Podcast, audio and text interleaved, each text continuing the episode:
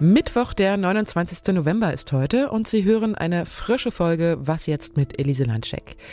Wir klären heute, was es bedeutet, wenn eine der wichtigsten Migrationsrouten von Afrika nach Europa wieder offen ist und warum manche Menschen ständig krank sind, andere aber fast nie.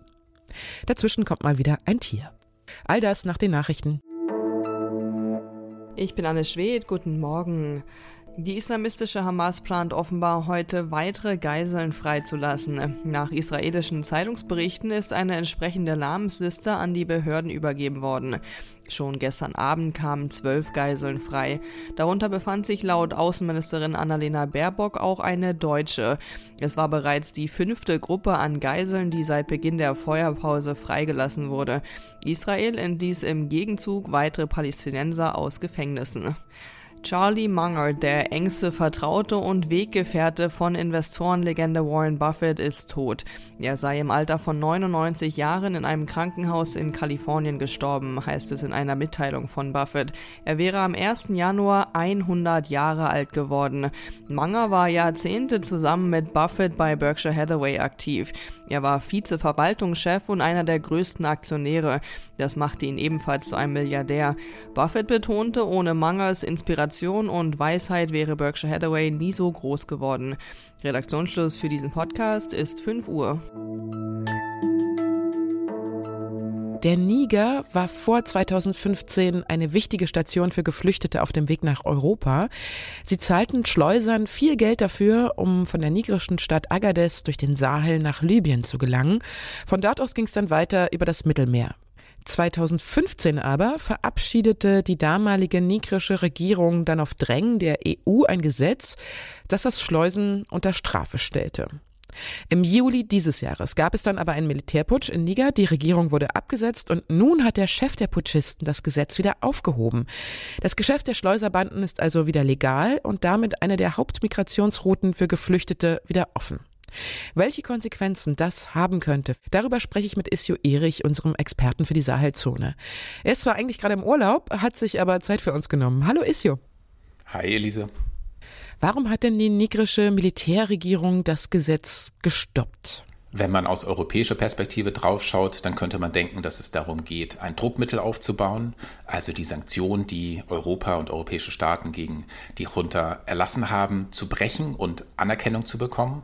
Man kann aber auch die nigrische Perspektive einnehmen und der Putschführer Ciani hat gesagt, dass das Gesetz in eklatantem Widerspruch zu den Gemeinschaftsregeln des nigrischen Volkes steht und dass es auch aus der Perspektive der Menschen in der Region nachvollziehbar, denn die Sahelzone ist eine Gegend, die durch Migration geprägt ist historisch. Ähm, man folgt Regen, Trockenzeiten, ähm, einfach weil ein Überleben sonst in vielen Gegenden des Landes gar nicht möglich ist. Was bedeutet denn das jetzt für die Migration über das Mittelmeer und für die westlichen Länder? Die Zahl der Migrantinnen wird wahrscheinlich zunehmen. Also es gibt jetzt einfach eine bessere Möglichkeit, sich nach Norden zu bewegen. Schlepper müssen nicht mehr fürchten, dass sie festgenommen und für viele Jahre ins Gefängnis gesteckt werden oder äh, riesige Geldsummen zahlen müssen. Ähm, von daher ist durchaus davon auszugehen, dass die Zahl der Migrantinnen sich ähm, erhöhen wird, beziehungsweise die Zahl der Migrantinnen, die tatsächlich im Norden ankommen. Denn es haben sich auch in den vergangenen Jahren Menschen auf den Weg gemacht, nur sind viele in der Wüste gestrandet, weil sie durch die Illegalisierung des Transportwesens gezwungen worden sind, sehr, sehr gefährliche Routen einzuschlagen. Und die endeten sehr oft, es gibt leider keine genauen Statistiken, mit dem Tod in der Wüste. Du warst ja selbst auch schon in Niger unterwegs, du kennst die ganzen Orte, auch Agadez. Was wird sich jetzt vor Ort ändern?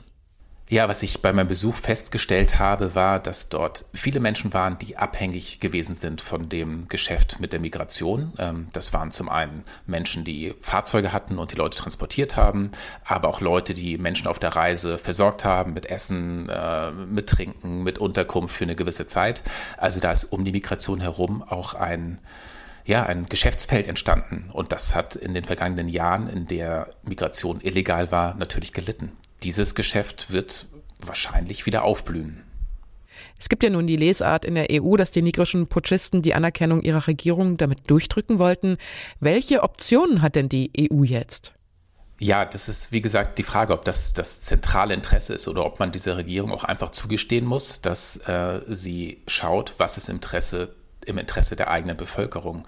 Und ähm, da stellt sich zu Recht die Frage, ob es im Interesse des, eines der ärmsten Länder der Welt ist, die Geflüchteten abzufangen, die Europa nicht haben will. Aus europäischer Sicht ist es, glaube ich, äh, wichtig darüber nachzudenken, ob diese Partnerschaften, diese Migrationspartnerschaften tatsächlich das richtige Instrument sind, um Migration zu kontrollieren. Denn wie auch hier, unabhängig davon, ob es jetzt tatsächlich der Fall ist, wird offensichtlich, dass sich die Europäische Union durch solche Abkommen erpressbar macht. Das haben wir ja auch schon bei der Türkei gesehen. Und da könnte Niger ein weiteres Beispiel für werden. Du bist der Experte für die Seilzone, man merkt es immer wieder. Ich danke dir, Isio. Gerne.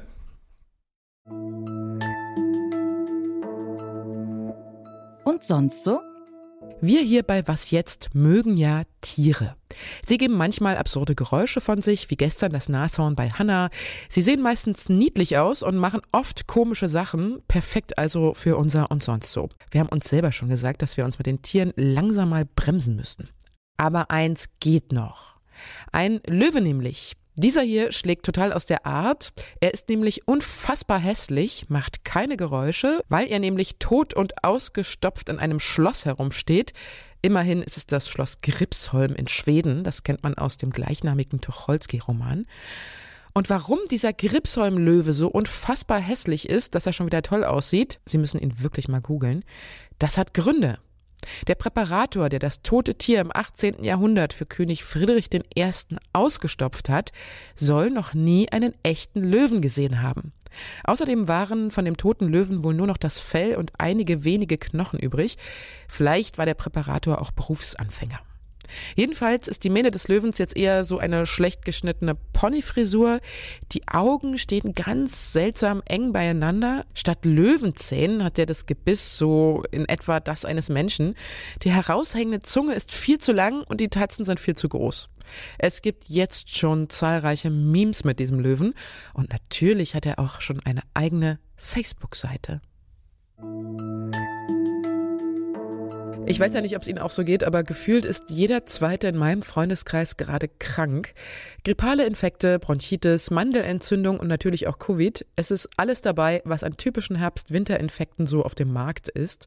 Dabei sind manche Menschen ständig krank, während es andere nur ganz selten erwischt. Warum das so ist, das kann uns mein Zeit-Online-Kollege Florian Schumann erklären. Er hat mit einer Expertin darüber gesprochen. Hallo Florian. Hallo Elise. Wir liegen ja alle zwei bis drei Wochen flach, andere nur einmal im Jahr. Wie viele Erkältungen sind denn normal? Ja, das ist eine gute Frage. Dazu werden lustigerweise immer noch Daten zitiert, die schon in den 60er Jahren in den USA erhoben wurden und die decken sich wohl noch ziemlich gut mit den heutigen Erfahrungen. Ähm, demnach gelten bei Kindern bis zu acht Infekte pro Jahr als normal, bei Kleinkindern sogar noch mehr, also bis zu elf. Die sind ja gefühlt ständig krank teilweise. Und bei Jugendlichen und Erwachsenen geht es dann runter. Die sind im Durchschnitt weniger oft krank da wären sechs oder sieben Infekte pro Jahr schon eher im höheren Bereich. Und natürlich kommt es aber auch auf die Exposition an. Also wie viele Keime kriege ich ab? Wer Kita-Kinder zu Hause hat, wird eben wahrscheinlich öfter krank als jemand, der alleine lebt. Aber dennoch gibt es eben Menschen, die bei ähnlicher Keimexposition eher krank werden als andere. Hm, warum werden denn manche Menschen häufiger krank als andere?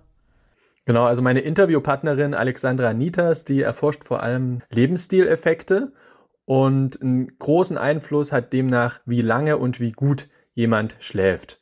Wer also dauerhaft unter fünf bis sechs Stunden schlief, der hat in ihrer Studie zum Beispiel von häufigeren Infekten berichtet als Menschen, die sieben bis acht Stunden geschlafen haben. Zu langer Schlaf, also so neun Stunden und mehr, war dann wieder eher negativ, aber so sieben bis acht Stunden war sozusagen der Sweet Spot. Und ein anderer wichtiger Faktor war Stress und auch Adipositas, also Fettleibigkeit. Und das sind ja erstmal so Beobachtungsdaten, aber es gibt tatsächlich immer mehr Laborstudien, die das untermauern, diese Ergebnisse, dass das also so stimmt. Und der wichtigste Mechanismus sind dabei offenbar unbemerkte Entzündungsprozesse im Körper und die bringen letztlich das Immunsystem aus dem Gleichgewicht. Liegt es vielleicht auch an den Genen, dass einige anfälliger für Infekte sind? Also auf jeden Fall spielen die Gene eine Rolle. Zum Beispiel bestimmen sie ja mit darüber, ob jemand ein paar mehr oder weniger Rezeptoren hat die Viren dann nutzen können, um in die Körperzellen zu kommen. Wenn das mehr Viren gelingt, kann das eben mit darüber entscheiden, ob jemand krank wird oder nicht und wie stark. Ähm, und auch zwischen Mann und Frau gibt es natürlich genetische Unterschiede im Immunsystem und die führen dazu, dass Frauen im Schnitt ein aktiveres Immunsystem haben, Infekte also tendenziell besser abwehren können. Aber wie groß der reine Anteil der Gene wirklich ist bei den vermehrten Erkältungen, ist noch nicht ganz klar. Wichtig ist vor allem das Wechselspiel aus Genen und Umweltfaktoren, also eben wie wir leben. Ich nehme ja selbst im Winter immer Vitamin D fürs Immunsystem. Was kann man denn sonst dagegen tun, häufig krank zu werden? Also ein Wundermittel gibt es leider nicht, aber ja, Vitamin D in den Wintermonaten zu nehmen, kann einen Mangel vorbeugen. Und was die Nahrung betrifft, gilt, ja, Nahrungsmittel mit vielen Ballaststoffen sind auf jeden Fall gut. Kohl, vor allem aber auch fermentiertes Essen, Kimchi oder Kefir, die können das Mikrobiom diverser machen oder sogar Faktoren aktivieren, die für die Infektabwehr wichtig sind. Ähm, und wenn man schon merkt, vielleicht, dass ein Infekt so im Anmarsch ist, kann auch so ein klassisches Mittel wie Gurgeln ganz gut helfen. Und letztlich, gerade jetzt, wo viele krank sind, kann man das eigene Risiko, auch krank zu werden, natürlich auch senken, indem man sich einfach zum Beispiel draußen zum Spazierengehen trifft, anstatt irgendwo drin. Gerade jetzt, wo ein bisschen Schnee liegt, ist das ja vielleicht auch ganz nett. Ich danke dir, Florian. Ja, gern geschehen. Das war die Was jetzt Morgen-Sendung. Hier gibt es heute noch ein Update mit Erika Zinger. Und wenn Sie zu dieser Folge Feedback oder Anmerkungen haben, dann schreiben Sie uns unter wasjetzt.zeit.de. Ich bin Elise Landscheck und wünsche Ihnen einen schönen Tag. Jetzt musst du mir doch noch ganz schnell sagen, wie warm es gerade bei dir auf Teneriffa ist. Gar nicht so warm. Es sind äh, so 19, 20 Grad ungefähr, aber die Sonne kommt jetzt.